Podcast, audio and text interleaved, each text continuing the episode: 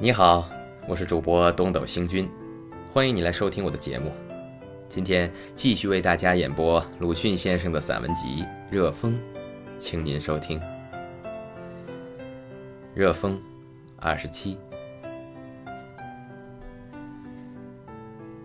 有人做了一块象牙片，半寸方，看去也没有什么，用显微镜一照。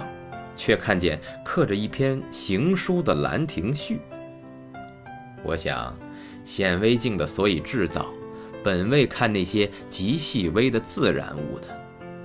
现在既用人工，何妨便刻在一块半尺方的象牙板上，一目了然，省却用显微镜的功夫呢？张三、李四是同时人，张三记了古典来做古文。李四又记了古典，去读张三做的古文。我想，古典是古人的实事，要晓得那时的事，所以免不了翻着古典。现在两位既然同时，何妨老实说出，一目了然，省却你也记古典，我也记古典的功夫呢？内行的人说：“什么话？这是本领，是学问。”我想，幸而中国人中有这一类本领学问的人还不多。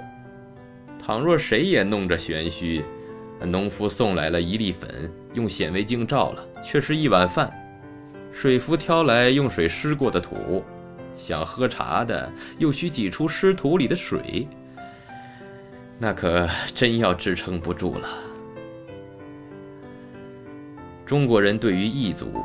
历来只有两样称呼，一样是禽兽，一样是圣上，从没有称他朋友，说他也同我们一样的。